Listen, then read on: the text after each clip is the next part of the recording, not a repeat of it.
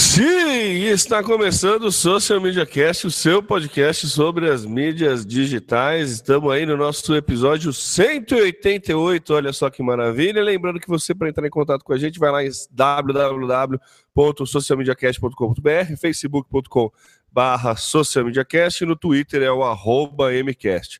Você pode também assinar a nossa newsletter, né? Toda a nossa pauta que é discutida aqui, a gente manda também por e-mail. Vai lá no www.socialmediacast.com.br e assine a nossa newsletter e receba também o conteúdo em texto com todos os links e tudo mais. É, você pode nos ajudar a fazer o Social Media Cast, a ajudar a realizar o Social Media Cast. Você pode ser um dos nossos padrinhos. Também lá no nosso site tem um banner para ser nosso padrinho. Você pode pagar um ou cinco reais por mês se você gosta do nosso conteúdo e quer colaborar, quer que a gente continue fazendo nosso conteúdo por mais tempo. A gente completou esse ano cinco anos e não pretendemos parar. Mas se você quiser ajudar, fique à vontade, seremos muito gratos e você tem lá uma lista de vantagens que você pode acompanhar também no banner. Esse é um podcast, então, obviamente, você sabe que você pode achar a gente lá no aplicativo favorito de podcast, basta procurar por Social Media Cast e assinar o nosso feed. E esse podcast também é gravado ao vivo todas as segundas-feiras por volta das 8 horas da manhã. Você pode acompanhar no www.socialmediacast.com barra ao vivo e também participar através da hashtag eu no SMC. Eu sou Temo Mori, o arroba Temo Mori no Twitter, facebook.com barra Temo Mori, Temo Mori em todas as outras redes sociais, inclusive fora delas, e jamais estaria sozinho aqui, estou com o meu parceiraço Samuca. Fala moçada, tudo bem? É isso aí, estamos aqui para o episódio 188, depois de termos passado aí pelo mês de aniversário de cinco anos, e vida que segue, vamos continuar rumo ao sexto ano, né? Eu sou o Samuel Gatti, o arroba tá no meu site em várias redes sociais, e falando aqui da capital da tecnologia, São Carlos, São Paulo. É isso aí, Temo. Vamos lá que tem muita notícia. É isso aí, a pauta tá boa essa semana. É, e já começando com um assunto, né? Não, é, não chega a ser polêmico, mas é inédito e, né? Assim, dá, dá para desdobrar muita coisa aqui. Você viu que a CBF barrou a Globo e fechou as transmissões dos dois amistosos do Brasil com a TV Brasil e também com o aplicativo da Vivo. Você viu isso, Samuca? Eu vi, acho que cultura também estava incluído, né? Eu vi, eu não acabei não lendo a manchete, eu vi ontem é, é, essa informação. Parece que a TV Cultura também estava incluída nesse pacote. É, a, a coisa TV Cultura é... ela, foi, ela foi incorporada depois, ela está querendo pegar alguns jogos do Brasil, mas eu não sei se para esses dois próximos amistosos, que é, ah, tá. se não me engano, contra Austrália e Argentina, é isso? É, Argentina e Austrália. E daí a TV Cultura não sabe se já pega esses dois. Esses dois está fechado. Vai passar na TV Brasil, a TV Brasil, que não é o canal Brasil, tá, gente? Muita gente confunde. O canal Brasil é um canal fechado da Globo, é um canal Globosat. A TV Brasil é um canal aberto é, eu não sei qual o número do canal, acho que eu nunca assisti o canal, mas é um canal aberto do naipe daquele TV câmera. Sim, é, sim. É, é, esses assim. A transmissão vai ser feita também via um aplicativo da Vivo. Você baixar o aplicativo da Vivo, você vai poder acompanhar pela internet. E eu acho que é a primeira vez na minha vida que eu vejo um jogo da seleção que não vai ser transmitido na Globo. Eu não lembro de nenhum jogo da seleção que não foi transmitido na Globo, a não ser os jogos das Olimpíadas 2008, que foi Sim. em Londres. Isso, que a Globo Record, não né? teve, é, que a Record pegou os direitos de transmissão e pareceu que nem aconteceu as Olimpíadas, porque a Globo não noticiava absolutamente nada das Olimpíadas.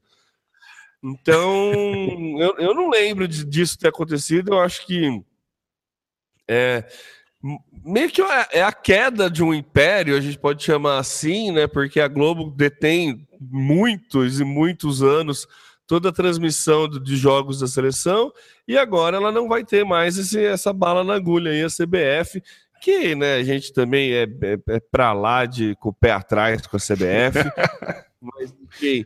É, parece que foi deu um passo aí para democratização da, da transmissão dos jogos da seleção É, a boa notícia disso é que vai ficar, né, todo mundo vai ter, continuar a ter acesso, acho que vai, com certeza vai diminuir o, a audiência, porque a gente sabe que a Globo comanda esse tipo de é. coisa. A boa notícia é que a narração vai ser do Nivaldo Pietro, a má notícia é que o Pelé vai comentar. o Pelé, quando, quando encostava na bola, era, era a autoridade. Agora, quando abre a boca para falar ou para cantar, é Nossa. é trash, né? Como diz o Romário, né? Abre aspas, o Pelé calado é um poeta. é isso aí, peixe. É. Mas enfim, é, eu acho que é assim, não que a gente está vivendo, vivenciando a história, mas é um passo bem interessante aí depois a gente vê é, algumas como a Globo conseguiu barrar transmissões via internet, né? A questão do Atletiba lá que teve que chegou a ter o jogo, chegou todo mundo a entrar no estádio, o jogo, o Atlético Paranaense e o Curitiba fe fecharam o pacote com internet, ia divulgar, ia transmitir só via YouTube, porque a grana que a Globo estava dando não era interessante para os clubes. E a Globo fez o que fez, conseguiu barrar o jogo minutos antes dele acontecer, e o jogo não aconteceu. Então, assim, a gente sabe o quão é, o quão monopólio a Globo tem em cima do esporte, né, principalmente do futebol, por conta do retorno que ele dá. É, então, essa mudança aí, pela primeira vez, uma, o jogo da seleção brasileira, um Brasil e Argentina, não é, né, não é aquele não é jogo. jogo. É, não é qualquer jogo. Brasil e Austrália, beleza, mas não é aqueles jogos que pega Brasil e seleção da, da Nicarágua, sabe? Aqueles amistosos que a CBF fecha só para ganhar dinheiro, sabe? Então, é, é um Brasil e Argentina, estreia do técnico, do, do novo técnico da Argentina, estreia do São Paulo, sabe? Tem um monte de coisa aí para um jogo repleto de, de, de, novidades, de coisa interessante para acompanhar, e a Globo vai estar por fora. Eu achei é, bem interessante, achei uma bola dentro da, da, da CBF, e olha que me, até me dói um pouco o coração falar isso. Mas principalmente a questão assim, como a internet está ganhando espaço porque a CBF parou de olhar para a Globo e começou a olhar para a internet, né? E, eu acho que essa é a maior lição que a gente tira dessa notícia, né, Samuca? Temo, bom, primeiro, primeiro comentário, é, essa ação é disruptiva, tá? Ela tá mudando algo que a gente já uma, uma um modus operandi já praticado há muito tempo. Então, como você já bem disse, a Globo lidera. A Globo, é, assim como muito, aliás, não está aqui, mas uma pesquisa feita nos Estados Unidos recentemente revelou que Facebook e Google são a internet, tá?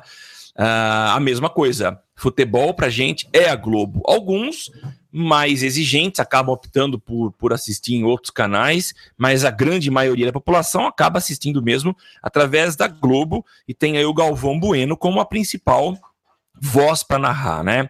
Agora, uh, eu, eu não acredito que a CBF tenha dado um passo em prol da, da, da democratização. Eu não acredito. Com certeza há interesses é, por trás disso que a gente nunca saberá, tá?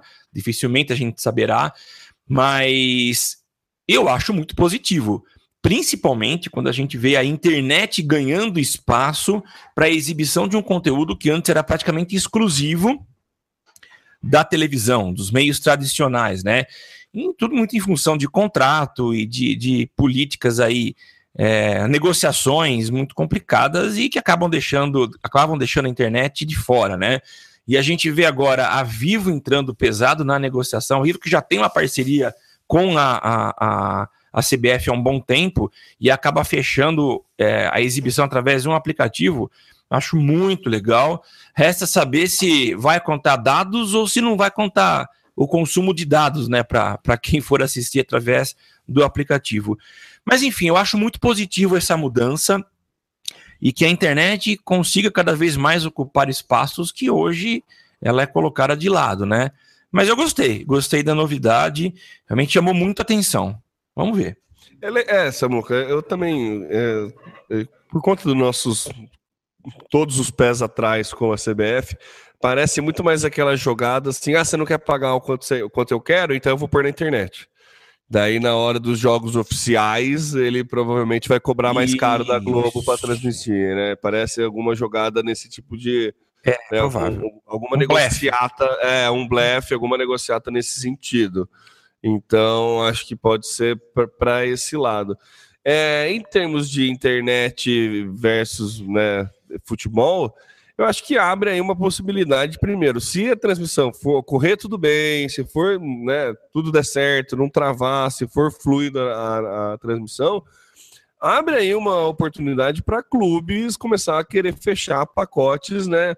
Os clubes começam a ter uma outra forma de monetizar que não é, a Globo, porque a Globo ela, ela fica, ela ela, ela, manda, ela manda né, no, no, nos jogos que ela transmite. É. Os grandes clubes com grandes públicos têm a fatia maior do bolo.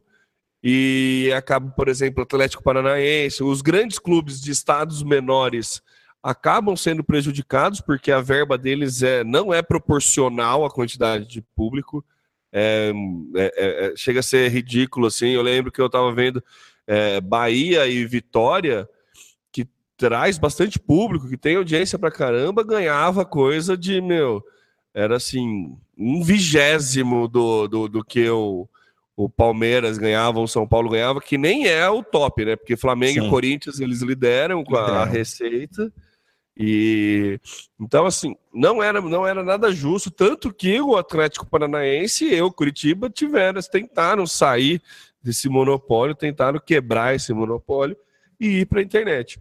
Então, acho que é um ganho para esse sentido, assim, da, tentar começar a mudar a, a cultura do, do brasileiro mesmo de consumir o futebol, de ter mais um meio para consumir o futebol e torço para que alguns clubes, né, já que as ligas, né, não funcionam aqui no Brasil.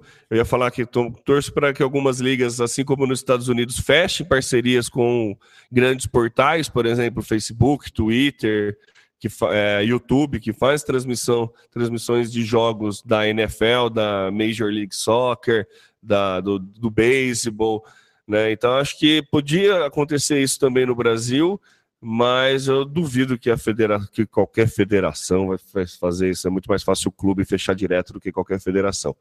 Mas enfim, é uma mudança de comportamento aí que acho que pode ser bastante interessante e benéfica para todos os os, é, os, não os responsáveis, todo mundo que está ligado direta e indiretamente ao futebol brasileiro. Todos os atores envolvidos aí. Todos os atores, exatamente. É. Maravilha, seguindo aí com a nossa pauta, aí uma pauta também né, meio polêmica, mais uma pauta polêmica, mudando completamente de assunto. É, Samuca, fala pra gente aí, o marketing de influenciadores está precisando amadurecer? Pois é, Temo. Esse, na verdade, é só para citar, é muito mais interessante. Eu não vou fazer spoiler aqui. Eu acho interessante que nossos ouvintes leiam a matéria, mas a matéria é publicada uh, no finalzinho do mês aqui de maio, no dia 30, pela Meio e Mensagem, é, a respeito de uma pesquisa realizada por uma empresa chamada Tracker and Top Ranking Marketing. E ela aponta que 43% dos anunciantes dizem estar na fase experimental é, do, do marketing de influenciadores, né? Para quem não sabe, nunca teve contato com isso, é quando você usa, você identifica pessoas que, que são consideradas influenciadores, tá? E você faz uso dessas pessoas para que de forma natural elas acabem sendo divulgadores e aí e evangeliza, evangelistas da sua marca, né? E que vão influenciar os demais. E aí, assim, é, essa pesquisa ela, ela mostra o cenário dos Estados Unidos. Então, se a gente tentar fazer uma transposição aqui para o Brasil, a gente pode concluir que a gente está muito mais. É, é, muito mais.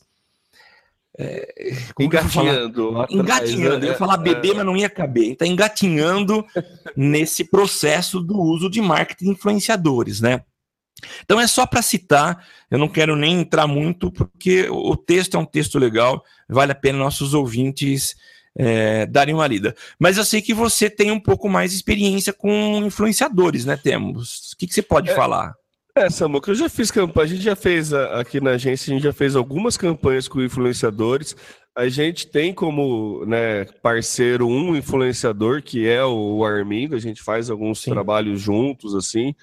É, a gente monta, a gente faz a parte de identidade visual deles e algumas partes estratégicas dele também. E então, assim, a, a gente gosta muito de trabalhar com influenciador, a gente teve excelentes resultados trabalhando com influenciador com uma verba bem interessante, assim, a gente sempre fala que trabalhar no interior é difícil por conta da, da verba, mas assim, influenciador é, é, é sim muito interessante quando bem utilizado. Né? A, a, ideia não é igual você pegar um ator da Globo para fazer uma propaganda sua. Você não pode pegar o cara e mandar o, o cara falar o que, o que você quiser. Não é assim que funciona. Você tem que deixar o cara fazer na linguagem dele, enfim. Isso dá, dá tem assunto para um, um, podcast inteiro, que inclusive a gente pode até chamar o Armindo para para trocar Sim. ideia aqui, fazer Legal. alguns, falar alguns números e, e, do crescimento disso. A gente pode até usar essa pauta como como pauta. É, eu achei muito interessante o começo, né? O influencer marketing está na moda entre os profissionais de marketing. Só um pequeno problema, ele é tremendamente subutilizado. E realmente, viu, Samuca? É, é o, o, que eu percebo é que ele é tremendamente subutilizado. É, e, e, e os dois, os três lados têm culpa nisso, tá? Tanto agência como cliente, como o influenciador. Sabe? Tem muita coisa que todo mundo precisa andar. Assim, ainda tem muito influenciador que tem bons números, que tem boa penetração, mas é bem pouco profissional. Um caso que a gente sempre apanhou, cara, quando eu trabalhava, era a questão de emissão de nota fiscal. Sabe? Esse é o problema, né? É, é, muito difícil, porque para uma empresa é, conseguir liberar uma verba através, se ela tem um departamento financeiro que precisa justificar o gasto de verba, que tem uma auditoria, alguma coisa assim, ela precisa da nota fiscal ela não consegue é, liberar dinheiro sem ter uma nota fiscal. Então, isso, isso era um grande impeditivo, assim. É, chegou a ser é, fator desclassificatório para a gente procurar influenciador se o cara não conseguisse emitir nota. Então, é, é, é um dos fatores aí que a gente aponta é, importante para o criador de conteúdo. E, assim, outro é a, as agências ainda não pegaram a forma de usar, né? É bem isso. É... Os clientes não acreditam, as agências não entendem ainda como usar direito e os influenciadores também ainda não se profissionalizam como poderiam. Tem muitos, assim, tô né, em via de regra, tem exceções, tem bastante gente profissional nesse meio. Os trabalhos que a gente fez é, foram muito legais, sabe? Deram muito resultado.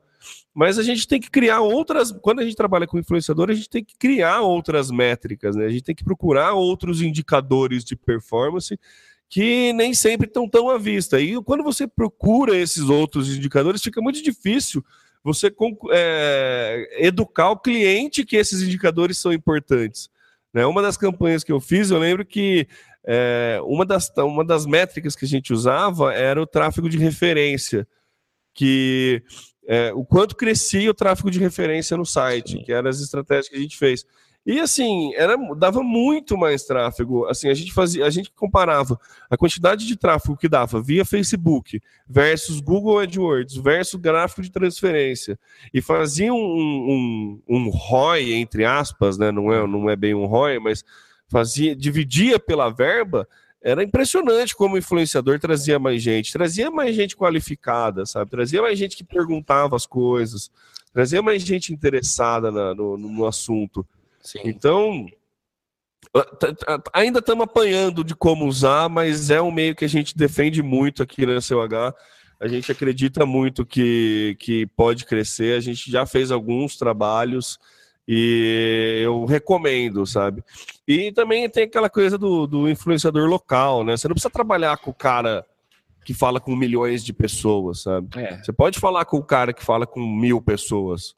Sabe? Pô, são mil pessoas que seguem o cara, são mil pessoas que acreditam em tudo que o cara fala, são mil pessoas que interagem com os caras, entendeu? E assim, não, não querendo fazer jabá, mas já fazendo, é, para uma empresa que vende alguma ferramenta de marketing digital ou algum curso de marketing digital, os nossos mil ouvintes é, são interessantes, né? Eles, eles param toda semana para escutar a gente falando uma hora.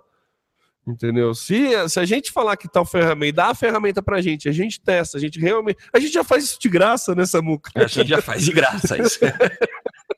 Já chamamos várias pessoas de empresas que lançaram já. ferramentas e, e para bater papo e não teve, nunca rolou jabá aqui. Nunca rolou. O máximo que a gente conseguiu foi ter um acesso à ferramenta para ver como funciona antes para poder trabalhar, para por alguns fazer, dias. Mas por alguns dias. É um, assim, a gente teve um trial de sete dias que não é liberado para o mercado. Foi esse o nosso ganho. Isso, é. Que é um puta ganho, não tô, Pô, não tô menosprezando, claro. não. É, pra gente é ótimo. Mas, é, enfim, tem muito que crescer mesmo, viu, Samuca? Essa parte de marketing de influenciadores, eu acho que merece um cast só disso.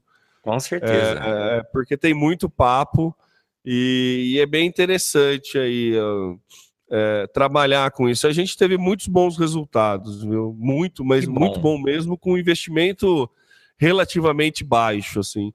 Sim. Sabe? A gente já levou o blogueiro para acompanhar a feira. Na Comic Con a gente faz um trabalho de levar também blogueiro e levar youtuber, que dá um puta resultado. E assim, é, é, é muito bom ter esses influenciadores ao lado da tua marca, é muito bom você a sua marca ser, ser, ser bem vista por esses influenciadores. Sim. Sabe? É um, é um relacionamento que não é caro fazer e, e traz muito fruto. Então, acho que vale a pena todo mundo começar a olhar aí com mais carinho. E não precisa, de novo, não precisa procurar o nego que tem milhões de inscritos no canal. Sabe? É, são estratégias diferentes nessa né, muca. Quando você é. acha é, e quando você que, pega. Fala aí, Samuca, é, é, quando você pega clientes locais, é, e primeiro, eles não têm condições de bancar um influenciador em nível nacional, mas talvez seja muito mais relevante você buscar, você garimpar dentro da sua região quem sejam esses influenciadores que vão ter um custo, obviamente, bem inferior, mas que talvez, em função de questões culturais e proximidade, de relacionamentos e, claro, de conhecimento, né, de autoridade no assunto, talvez influenciem até mais. Então, acho que é importante esse trabalho, é um trabalho complicado, não deve ser fácil, mas eu acho interessante. Eu acho interessante a busca por pessoas que sejam mais próximas do seu negócio, quando é, permite, né? Quando o negócio é um negócio mais local ou mais regional. É, você tem que gastar muito tempo no planejamento, viu, Samuca? A, a dica é essa. É assim, com quem que você é, quem, é, qual que é o teu público-alvo? O que que você vai vender? Com quem que você pode trabalhar? Qual que é o formato de mídia, sabe? Qual que é o formato de conteúdo que você vai prestar? Sim. Quantos conteúdos? Qual que vai ser? Então, assim, o teu, o teu planejamento tem que ser muito amarrado e é aquela coisa, né? Planejamento não é regra, né? Vira e mexe muda é. alguma coisa no meio. Então, é, a ideia é essa. Cara que tem um milhão de seguidores ele tem uma afinidade com esses é, seguidores muito menor do que o cara que tem mil seguidores. Sim. Né? O cara que tem um milhão de seguidores não consegue responder todo mundo. É, é humanamente impossível o cara é. responder é. todo mundo. O cara que tem 300, 500 mil seguidores, ele até consegue responder todo mundo. Então ele tem uma proximidade maior é. né, do que o cara. Ele é tem uma. Então são essas coisas que você tem que colocar na balança, sabe? Se você quer fazer é, awareness, né? Se você quer branding, se você quer mostrar a marca, exibição de marca plena, aí vale a pena você pegar um cara com bastante número. Se você quer venda, fechar mais, mais proximidade, relacionamento, que o que normalmente a galera aqui no interior quer, todo mundo quer, mas é, é, é o primeiro, a primeira preocupação. É. Vale a pena você partir para esse lado. Então, Legal. É, recomendo o estudo e o trabalho com influenciadores aí, porque sai, dependendo da estratégia, acredite, sai mais barato do que impulsionar um post no Facebook. Sim. Por incrível que E é verdade, eu, eu, eu, tenho, eu tive, é, fiz questão de colocar isso no relatório. Sabe, quando eu fui mostrar para o cliente, ó, você pagou 50 reais para é, impulsionar esse post, apareceu para tantas pessoas, dessas tantas pessoas que clicaram no link, daí a gente rastreou o link, fez toda a coisinha direitinho. Sim. Beleza, você gastou 200 reais para falar com esse influenciador num período muito maior. Esse cara fez, não sei o que lá, ele mostrou teu produto, a gente, sabe, dava muito mais resultado é, era muito mais calculável e era muito mais né, é, nítido que, o, que a proximidade do influenciador ajudava muito mais na compra do que um simples impulsionar de post. Legal. Então, é bom ouvir isso. É, vale, vale a pena, sim, viu, gente? Vale a pena trabalhar. Mas, como diz a nossa reportagem do, do meio mensagem, ainda é tremendamente subutilizado. É. É isso. Vamos mudar aí, Samuca. Eu falei pra caramba, né? Vamos lá. Não, mas é importante, Samuca, é bom. É, mudando de pauta aqui, a Mary Macker, que é sócia da Kleiner Perkins, ela sempre faz, todo ano ela faz uma palestra, né? E bem grande a palestra, assim, sobre as tendências da, da internet no ano. Para você ter noção, a apresentação dela tem 355 slides. então, assim, é um negócio muito grande que não dá para a gente falar aqui. Mas tem um resumo né, que o canal Meio fez, que a gente está colocando na pauta aí e mandando, que tem algum, alguns dados interessantes e uma das coisas que eu achei bem interessante é a questão do de, no assunto mídia, é a questão do streaming de música. E abre aspas aqui para o resumo, ó, o streaming já é responsável por 52% da receita de músicas gravadas nos Estados Unidos. Com 50 milhões de assinantes pagos, o Spotify foi o principal catalisador dessa mudança. A empresa hoje já gera 20% do total do faturamento da indústria da música no mundo. É... Algoritmos ajudando as pessoas a descobrirem novas músicas. É... cada usuário ouve, em média, 41 artistas diferentes por semana. Um aumento de 40% em relação a 2014. Sim. Então, é, eu achei esse dado: 20% do faturamento da indústria de música do mundo é proveniente do Spotify. É um número muito relevante. 52% da receita de música gravada nos Estados Unidos é via streaming. Então tá, tá Interessante, tá, tá, né? é, é, muito legal esse, esses números. Tem mais um monte de coisa falando da, do publicidade digital, o quanto que está se investindo em mídias tradicionais e o quanto de tempo gasto por veículo.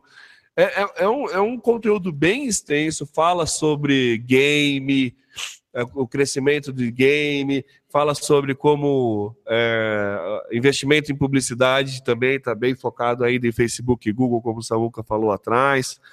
É, fala nessas questões de uso de nuvem, então, assim, é, é, é bem interessante o estudo. É, você, para parar, vai ter que reservar aí pelo menos umas duas horinhas do seu dia para para ver esse, esse estudo. É bem interessante, é bem legal e abre a cabeça, assim, a, abre bem a cabeça, na verdade. Só esse é. número do Spotify me surpreendeu muito. É loucura pensar nisso, né, Samuca? Loucuras. Bom, é ter muita informação, é outro tipo, outra pauta que vale a pena o nosso ouvinte parar para ler. Agora, alguma, alguns dados realmente chamam a atenção. Um deles, e que eu não imaginava, é que 20% das buscas mobile acontecem através de fala. Então você tem um microfoninho Sim. e você faz busca falando. E o que acrescenta nisso também são os aparelhos como o Amazon Echo e o Google Home, que também tem uma interação aí, sem a necessidade de você tocar no aparelho, mas o comando acontece por voz. Agora, esse dado que você passou do da música, né? Ele impressiona e é interessante. E para nós que vivemos uma época em que o CD reinava absoluto, e eu sou até um pouco mais velho, eu sou do tempo em que a gente usava vitrola, é legal você eu também. ver. Eu, eu, você eu, também, Eu vi a transição da vitrola para o vinil, do vinil para o CD. Então, eu acho muito legal, porque a gente acompanhou também a transição do, do, do CD para o que a gente. O CD é digital, mas a gente vem para o digital mesmo, para o streaming, né? E é muito interessante ver o quanto esse mercado cresceu. Na semana passada, o Spotify reuniu é, 30, os 30, é, as 30 principais referências de música aqui no Brasil para o encontro em São Paulo. Então, eles estão tentando não só crescer, mas crescer com uma, uma raiz muito bem solidificada. Então, são é, influenciadores, acabamos de falar de influenciadores, são influenciadores que vão é, ajudar o, o Spotify, eles serão embaixadores do Spotify a, a, crescer e se estabilizar aqui no Brasil. É provável que isso esteja acontecendo em outras partes do mundo. Então, Spotify liderando, e é natural a gente ver esse tipo de informação aqui. É uma nova forma de se consumir e impressionante, né? 50 milhões de assinantes pagos, quer dizer, fora aqueles que estão aí a um passo de começar a pagar, que são aqueles que, que consomem as músicas, mas com intercalando com propaganda, né? Então, assim, é impressionante a gente ver o quanto esse mercado cresceu e está ganhando espaço. Legal, vale a pena a leitura. Vale a pena mesmo a leitura. E a gente fica na torcida aí para, né, muito em breve, o Spotify começar também a, a, disponibilizar podcasts nacionais, né? É. Por enquanto é só Coisa os podcasts já gringos. Fez, né? É, é, os gringos já estão rolando. É Se estiver no Spotify, pode ter certeza que a gente vai a, anunciar. Com certeza. É. Seguindo aí para a nossa para a outra pauta, os vídeos para a internet precisarão recolher Condecine, é isso, Samuca? É isso, Temo. Para quem não sabe, Condecine é a contribuição para o desenvolvimento da indústria cinematográfica nacional. Ele foi criado em 2011, quando houve aí uma, a, uma regulamentação da, da, Na verdade, era uma briga que se tinha com relação ao cinema nacional, né? É, para você valorizar o cinema nacional, foi instituído aí que os, as salas de cinema deveriam exibir uma certa quantidade de, de vídeos de, de filmes produzidos no Brasil. Uh, a mesma regra vale para Netflix, que tem que ter uma cota é, proporcional uh, aos filmes americanos de filmes nacionais, de, de conteúdos produzidos no Brasil. Isso acabou atrapalhando bastante, né? A produção feita lá na gringa é muito maior em relação àquilo que se produz aqui. Então fica complicado. Você acaba limitando a entrada de alguns títulos, porque você não tem é, a proporção necessária de, de produção nacional para colocar em exibição, né? Mas também há uma outra limitação, que é essa relativa a pagamento. Então, para toda produção é, feita no Brasil e que vá ser veiculada, você precisa pagar uma taxa e sem essa taxa você não veicula em TV. Tá? Quem paga isso são as produtoras, produtoras essas é, é, vinculadas a um órgão nacional. E agora, numa decisão tomada na semana passada, acho que foi a semana passada, decidiu-se que uh, as produções nacionais ou internacionais exibidas na internet também precisarão recolher Ancine. Não está muito claro ainda como é essa, essa, esse recolhimento. Por exemplo, eu uh, às vezes faço algumas produções mais simples que não exijam a contratação de uma produtora, eu faço aqui na agência mesmo. E como é que eu vou precisar recolher também? Eu vou fazer um anúnciozinho é, para uma entidade beneficente com uma verba pequena, uma verba aí de 200 reais, e, e eu vou ter que recolher. Então ainda não está muito claro, mas o fato é que, independente do mercado, independente do porte, pelo que deu a entender, todas as produções, antes de serem veiculadas, precisarão é, recolher Ancine. Fica a dúvida para um anunciante que está, por exemplo, lá nos Estados Unidos e ele quer vender um produto digital no Brasil. Ele vai precisar de lá, ao criar uma campanha destinado a, a, a segmentando aqui para Brasil, público-alvo é, brasileiro, vai ter que recolher também? Essa é a dúvida que fica. Mas enfim, mais uma taxa que vem para nós pagarmos. É, é, então, Samuca, tá, tá, tá, tá meio ECAD isso, né? Não tá? É aquele, meio, tá, aquele... tá é aquele negócio que é um dinheiro do, que vai para o submundo, sabe? Que você, é, que você paga porque tem que pagar e não sabe o que acontece. Tá, sei lá, tô com medo. Que nem são, são coisas diferentes, né, Samuca? A questão da Netflix, por exemplo, eu acho que é, é, é um dado legal ser, e a exibição de salas de cinema é, é uma, uma forma legal de colocar e de divulgar a cultura nacional, de, de promover é. o cinema nacional. Isso até, eu concordo. E eu acho que assim, a, a Netflix, que nem é, isso da. É, esse barramento de trazer outros títulos internacionais é, pela Netflix é, incentivou a Netflix a começar a produzir séries nacionais Que nem a 3%, 3% é um exemplo disso que é uma série produzida pela Netflix de cunho nacional, feita tudo Sim. aqui no Brasil.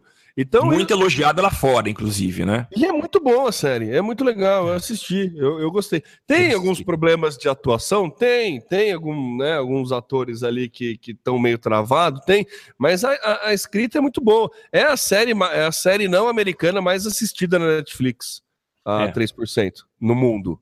Então, assim, não é, não é, não é, não é ruim a série. Longe disso, é bem boa, inclusive. Eu gostei, eu gostei muito. É, comecei a assistir pela questão do, do prestigiar a, a, a, o audiovisual nacional, mas é Isso. é muito boa. Eu gostei muito é e, e, recomendo, inclusive. E, então, assim, nesse sentido, eu acho que é um tiro certeiro, vale a pena. Você tem que obrigar mesmo, né, assim, não obrigar, mas falar, gente, a gente produz muita coisa boa aqui, sabe? Tem exibições de curtas, tem curtas com muita qualidade aqui no Brasil que são feitos com dinheiro de rifa, literalmente. Né? A gente viu lá a menina que desafiou o diabo, é um curta do pessoal daqui de Rio Claro, se não me engano, que teve que vender rifa para conseguir fazer a produção do filme. Sim. E é um filme que foi premiado em Cannes, sabe? Não é um negócio assim. É, é, não foi Cannes, foi um outro outro órgão de outro curto, mas eu não, não lembro agora. Mas enfim, é... Depois eu me corrijo aqui, procuro no Google, mas tudo bem. É... Então, assim, é, para esse lado eu acho válido. O que a gente, tá, o que essa notícia fala é que são campanhas publicitárias vinculadas na internet vão ter que, vão ter que pagar. Então, assim, regulamentação de filme publicitário veiculado na internet. Então, campanhas que são exclusivamente digitais, que a gente vai. Não, não, lembro. A primeira que me veio na cabeça, você vê como a gente tá ficando velho, Samuca, porque a primeira que me veio na cabeça é do Atim Espirro. Lembra da campanha do Atim Espirro? Atim Espirro! Lembro. Aliás, fez uma sucessão, né? Foi, fez um sucesso, mas isso aí deve ter sido pelo menos uns 3, 4 anos atrás. Né? Porque foi, a gente noticiou foi. no cast, então tá no intervalo de 5 anos. É, é isso mesmo. Essa é a minha referência. É. Então, assim, eu, eu, acho meio estranho você cobrar por isso, sabe? E para onde vai esse dinheiro? É. Vai mesmo ser aplicado em produções audiovisuais nacional? É. Ou vai ser só mais uma taxa que as produtoras vão ter que pagar para veicular os vídeos na internet e daí esse dinheiro vai sei lá para quem e não se sabe para onde vai, não, não se tem retorno disso, entendeu?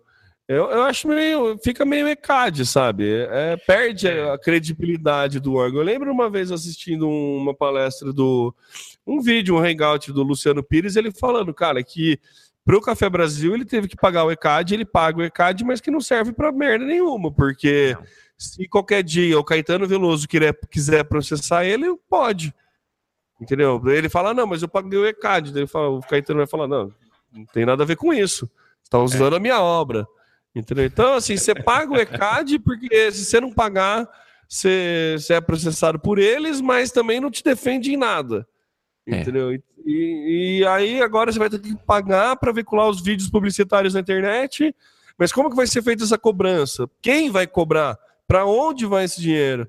Sim. Sei lá, fica meio fica meio muito, muito, muito vago, né, Samuca? A gente fica nesse. É, é muito complicado.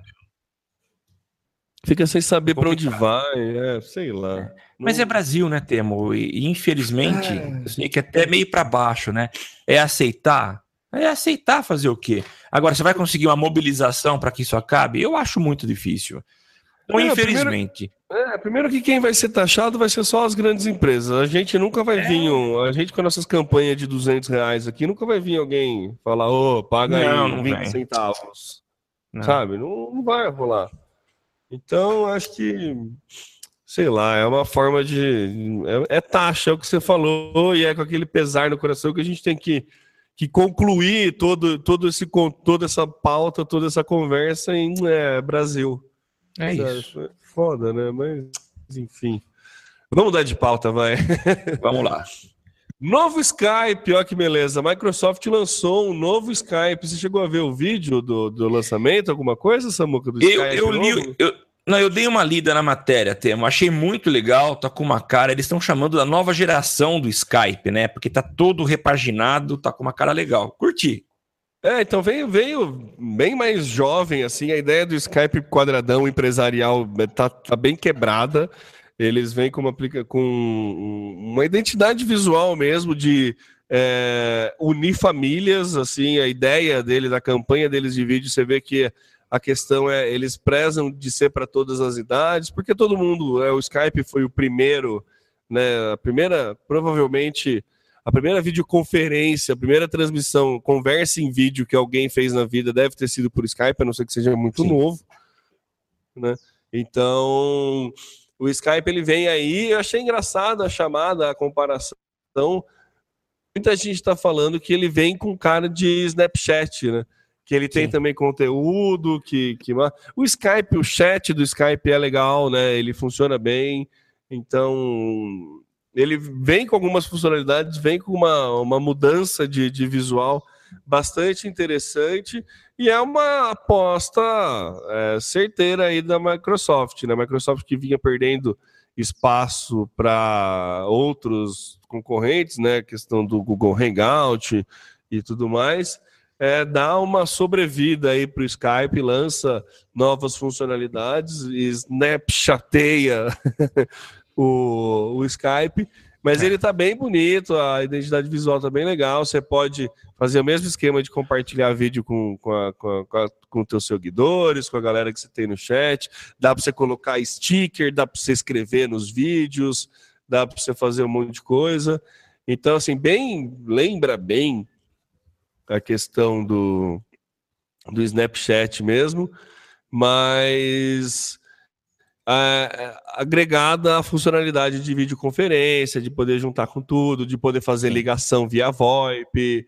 Então ele não perdeu nada, não deixou de fazer nada, só agregou aí um, novas funcionalidades que são mais atrativas para o público jovem, para quem, tá, é. quem, quem, já está acostumado a trabalhar com o Snapchat.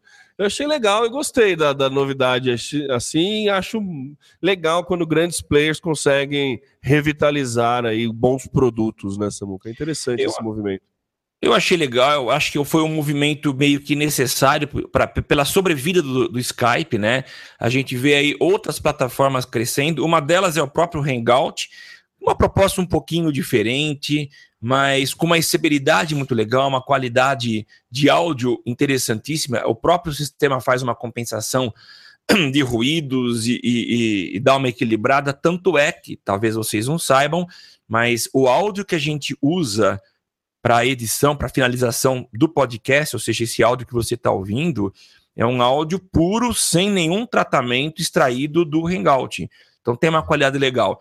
E o Skype, uh, a, a, gente mudou, de certa forma, a gente fez uma, uma mudança de troca de plataforma para gravação, porque há uma certa instabilidade, ele caía muito. E eu recentemente Sim. fiz aí algumas reuniões por Skype e você não consegue ter uma conversa longa é, com uma qualidade legal. Você precisa desligar e retomar para que a conexão volte a ser legal. Então ele precisa claro, melhorar ainda esse aspecto técnico que deixa a desejar, mas também é uma questão de mercado. Se você não se adaptar e não entregar numa linguagem condizente com o público que faz uso ou que não faz uso da plataforma, você vai ficar cada vez mais para trás, tá?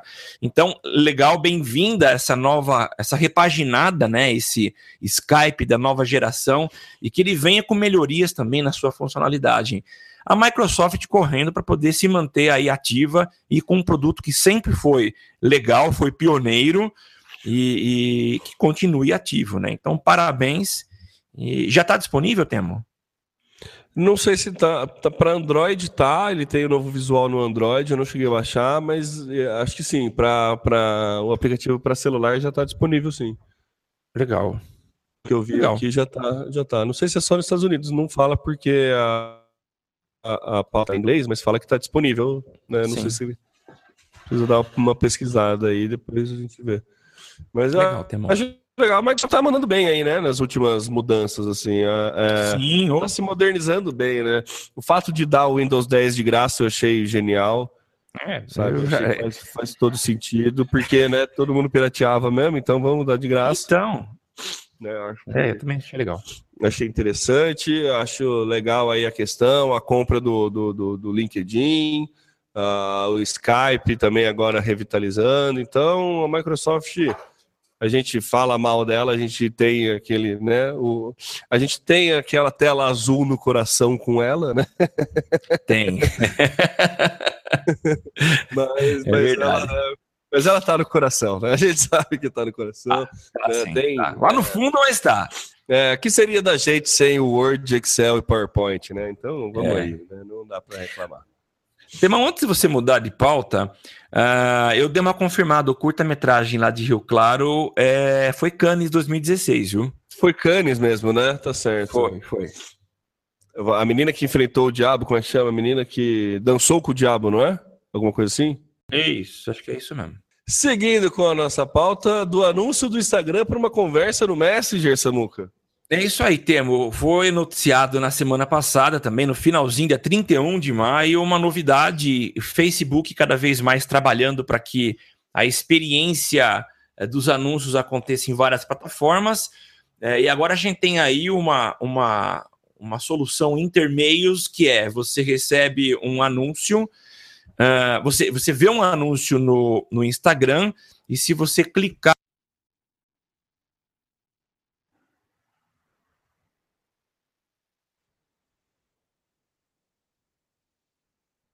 Então, a relação entre as duas plataformas, muito legal. E o próprio anúncio no blog do, do, do, face, do, do, do Facebook, né? Ele fala: nós estamos focados em prover novas maneiras das pessoas descobrirem e conectarem é, é, com negócios através do Messenger. Uma desses caminhos é levando as pessoas através da propaganda diretamente para, o, para conversações é, no Messenger com marcas e, e, e, e, negócios, né? Então é muito legal a gente ver essa relação. E o Facebook tem entregado, tem feito entrega de várias novidades, pequenas novidades ligadas a ads que eu acho que são muito importantes. A própria entrega de propaganda no Messenger é uma delas, parece que estão liberando ainda, né? Então, é, é, eu achei muito interessante, é só um comentário desse novo anúncio feito recentemente. Você já viu isso, Temo? Eu, eu, eu, li também, não cheguei a ser impactado por nenhum anúncio, nem consegui criar nem, na, nada parecido, mas eu acho muito legal e eu fico muito feliz que quando a, a gente, né, como a nossa, não nossa profecia, não é profecia, mas quando o Facebook comprou o WhatsApp, a gente cantava essa bola de que ele tornaria o Messenger cada vez mais profissional e Sim. liberaria, né? Seria uma boa ferramenta para empresas e deixaria o WhatsApp como pessoal. E é isso que ele tem feito, né? Não só por conta do, de ter dois comunicadores, mas também pela diferença de, de número de usuários que o WhatsApp enfrenta ao longo do mundo. O, o, Messenger ele já, ele já é mais né, estável, mais condizente. É isso. Solid, mais solidificado, né? Ele é mais solidificado, né? Então, ele te, não tem tanto usuário assim no Brasil, mas em, né, numa média geral é mais fácil de se trabalhar com empresa, então ele dá aí essa possibilidade de bot, possibilidade de conversação Isso. com clientes e também agora com a possibilidade, já deu a possibilidade de venda dentro do, do, do Messi e agora também essa questão de anúncio. Eu acho bem legal. O Facebook, quando a gente fala questão de anúncios e forma de ganhar dinheiro, normalmente ele manda bem. É, ele só acho que ele tem mandado bem mal na questão de botar anúncio no meio do vídeo e que você não pode pular. Você já chegou a ver é, isso? já. é, é, isso Cara, é, é chato. Hein? Nossa, eu, eu lembro que eu reclamava. Ah, eu acho que não. Por favor, eu faço questão de que quando vem aquele. É, a propaganda vai começar em breve, né? Your ads is coming soon que começa um reloginho contado. É, não, não, de parar de assistir o vídeo. Eu, eu tiro o vídeo da minha timeline, sabe? Você dá o skip. É, não tem o skip, né? Você não pode pular a propaganda. Você tem que assistir. O skip é fechar, né? É, é, então, eu fecho, exatamente, assim, para deixar claro de que eu não estou satisfeito com aquilo que está acontecendo. Sim. Sabe, a gente fala aqui do quanto é o quanto a gente é contra publicidades invasivas e ele vai lá e me faz um negócio desse, sabe? Eu achei meio É complicado. Meio bola fora, mas acredito que não vai continuar. Tomara. Enfim, é, né, a gente tá falando aí de coisa que deixa a gente é, bravo, deixa a gente, né, tira a gente do sério e o Instagram faz mal à saúde, Samuca? Faz, Temo. Eu não imaginava isso. Tenho consumido Instagram, não com tanta frequência, mas até hoje não me fez mal. Mas talvez porque eu não esteja dentro da faixa etária pesquisada. Uma pesquisa feita com jovens entre 18 e 36 anos levantou algumas informações interessantes é, sobre o consumo que eles têm é, e a influência, o quanto eles são influenciados nas redes sociais, né? Bom, a primeira informação é a de que o, o e é chamado de veículo de comunicação, o WhatsApp. Ele é de fato mais usado. Tá? O WhatsApp é o, o aplicativo ou o, o, o, comunicador, e aqui chamado de veículo de comunicação, mais utilizado por essa faixa etária. Como fonte de informação e também de, de conhecimento, 66,3% é, usam o Google, 55% Facebook e 51% a TV. Quer dizer, a TV ainda tem um nível, um grau de influência nas pessoas, né? Jornais e revistas impressos ficaram com, respectivamente, 9,7 e 7,7, um índice muito baixo, uh, considerando que uh, o tipo de informação é a leitura, e cada vez mais a gente vê o jovem lendo menos. Como entretenimento, 81,7 preferem o YouTube, Facebook 71%, WhatsApp 66%, e serviços de streaming e Instagram ficam com 54% de é, influência. E a TV, 51%. Uh, e agora a informação do Instagram, né? O, o, o Instagram ele foi é, apresentado nessa pesquisa como uma rede social que causa problemas seríssimos às pessoas, né? É, esses é, entrevistados tinham uma faixa etária menor, de 14 a 24 anos, e uh, nos últimos 25 anos, 70% foi o aumento no índice de ansiedade e depressão dessas pessoas, né? A pesquisa é muito alto índice. E acho que até fica claro a gente perceber que hoje muito desse público, a maior quantidade desse público está aí é, passa muito tempo focado em redes sociais e não vive a vida como a gente viveu, né? Então fica até que meio claro a gente fazer esse tipo de leitura, né? A pesquisa ela pedia para que os adolescentes apontassem quanto as redes sociais influenciavam o sentimento que eles chamam aqui da vida em sociedade, de bem-estar e solidão, né? E o grande vilão foi de fato o Instagram além de ele afetar o sono, ele causa um isolamento que as pessoas ficam muito tempo ligadas, mas tem um fator que influencia ainda mais, que é a questão da autoimagem. A percepção que se tem é, dentro da, dessa, dessa rede social, principalmente, mas as outras também, é de que é, as pessoas passam uma vida perfeita. Você não coloca a tua foto é, internado no hospital, doente na cama, você coloca geralmente imagens no momento em que o teu corpo está num, num estágio agradável para você, que você está realizando uma viagem dos sonhos, e aí a percepção que as pessoas têm, embora saibam que todos fazem isso, é de que a vida delas não presta, o corpo delas não presta.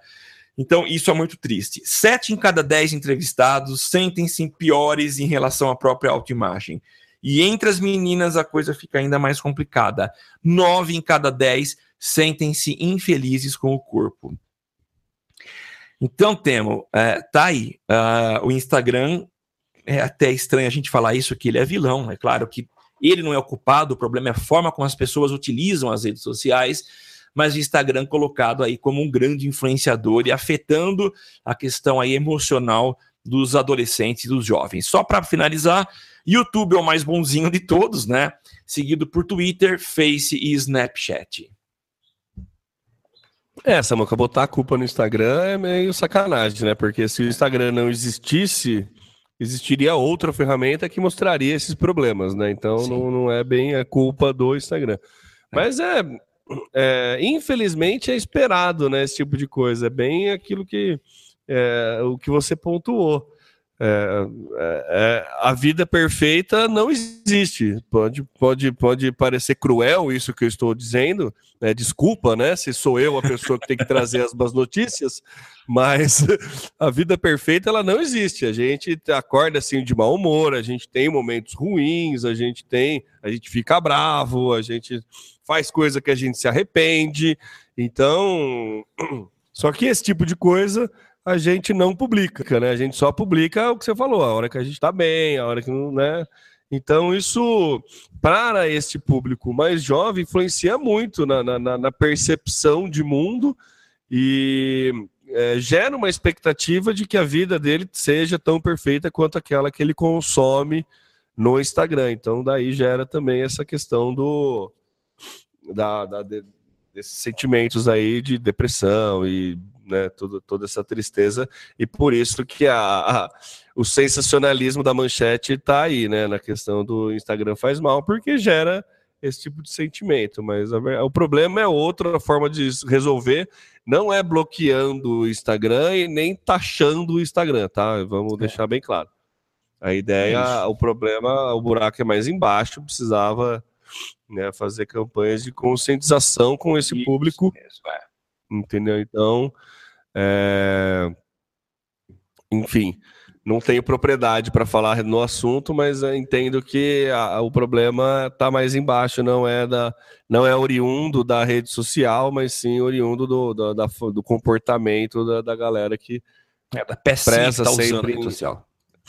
É, exato. E também da forma que é, a mídia vende a vida perfeita, como o ator vende com a vida perfeita, o que, que é um corpo bonito, o que, que é feio, entendeu? Então, toda essa, essa questão estética que é vendida, enfim.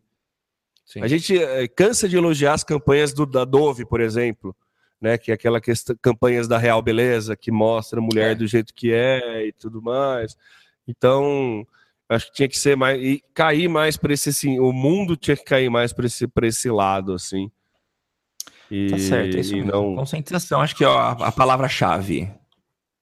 É, então acho que é o problema, o problema é mais embaixo aí. É. Mas enfim. Não é culpa do Instagram, viu, gente? Não, não e é, também não. não é porque a gente tá falando isso que você precisa fazer vídeos bravos no Instagram, ou de mau humor, ou coisa assim. É. Bom, Samuca, acho que é isso, né? Tá bom, já, já deu aí uma horinha de programa. Legal, tem mais. Acho que. É. Tem uma pauta que caiu aqui que não é nada muito. É, na verdade, é um vídeo, eu vou mandar no, na newsletter, eu coloco a pauta que caiu, mas daí, quem quiser saber a respeito, assina a nossa newsletter, olha que beleza. Não é nada Maravilha. demais, é um vídeo, é um vídeo aí de um comediante que fez uma paródia com a Apple, falando que a Apple esqueceu dele porque ele tem só o MacBook e a Apple só atualiza o iPhone. Basicamente, é essa piadinha. É no naipe, um vídeo no naipe daquele United Breaks Guitar, sabe? Isso. Alguma coisa é, parecida nesse, nesse sentido.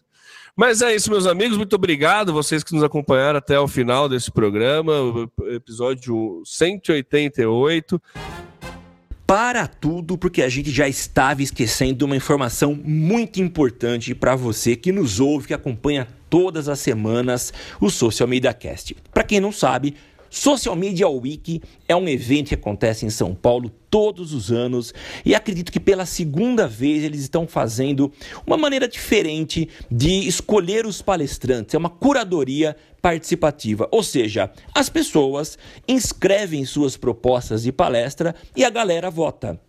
E o nosso macaco Temo Mori é um dos palestrantes que se inscreveu com a palestra A Extinção do Social Media e a Internalização do Conteúdo. Se você quiser saber um pouquinho mais, dá uma entrada no link que a gente colocou aqui nas notas do episódio, dá uma olhada e veja, vale a pena você votar. Participe, vote, porque o Temo quer palestrar. E para quem já assistiu palestra do Temo, sabe que é muito legal. Ele fala a linguagem que a galera quer ouvir e o que é mais importante é que o conteúdo é extremamente relevante. Eu já votei, mas falta você dar sua mãozinha e votar para o Temo palestrar no Social Media Week 2017, que acontece em São Paulo. Beleza? Lembrando que você vai lá no seu aplicativo de podcast, procura por Social Media Cast, assina nosso feed Você recebe ele na comodidade do seu smartphone, todo editado, às vezes com um pauzinho ou outro cortado, mas se você quer acompanhar ao vivo é segunda-feira, aí com todos os nossos erros. É na segunda-feira, às 8 horas da manhã, lá no socialmediacast.com.br barra ao vivo. Quer entrar em contato com a gente, facebook.com barra socialmediacast e no Twitter é o arroba socialmcast. Seja nosso padrinho, é, ajude a gente aí a continuar com, com o Social Media Cast com um módico cinco reais por mês, você ajuda aí muito a gente a pagar os custos de hospedagem, de domínio e enfim, custos que a gente tem aí e veja lá os benefícios que você pode adquirir é, ao fazer parte dos, né, da, da, galera do, do galho aí. É, eu sou o Temo Mori, o arroba Temo Mori no Twitter, facebook.com barra Temo Mori, Temo Mori em todas as outras redes sociais, inclusive fora delas, e passa a bola para as considerações finais do Samuca. É isso, Temo. Valeu, foi muito legal compartilhar essas informações e passar isso para os nossos ouvintes, né? Se você tem sugestão, pode mandar para a gente, sugestão de pauta, novidades, a gente sempre está muito aberto para poder receber e compartilhar com todos os outros. Eu sou Samuel Gatti, o arroba tá no meu site e é, você me encontra nas várias redes sociais aí. E a gente se vê na próxima semana. Maravilha, meus amigos. Muito obrigado e até semana que vem. Tchau, tchau.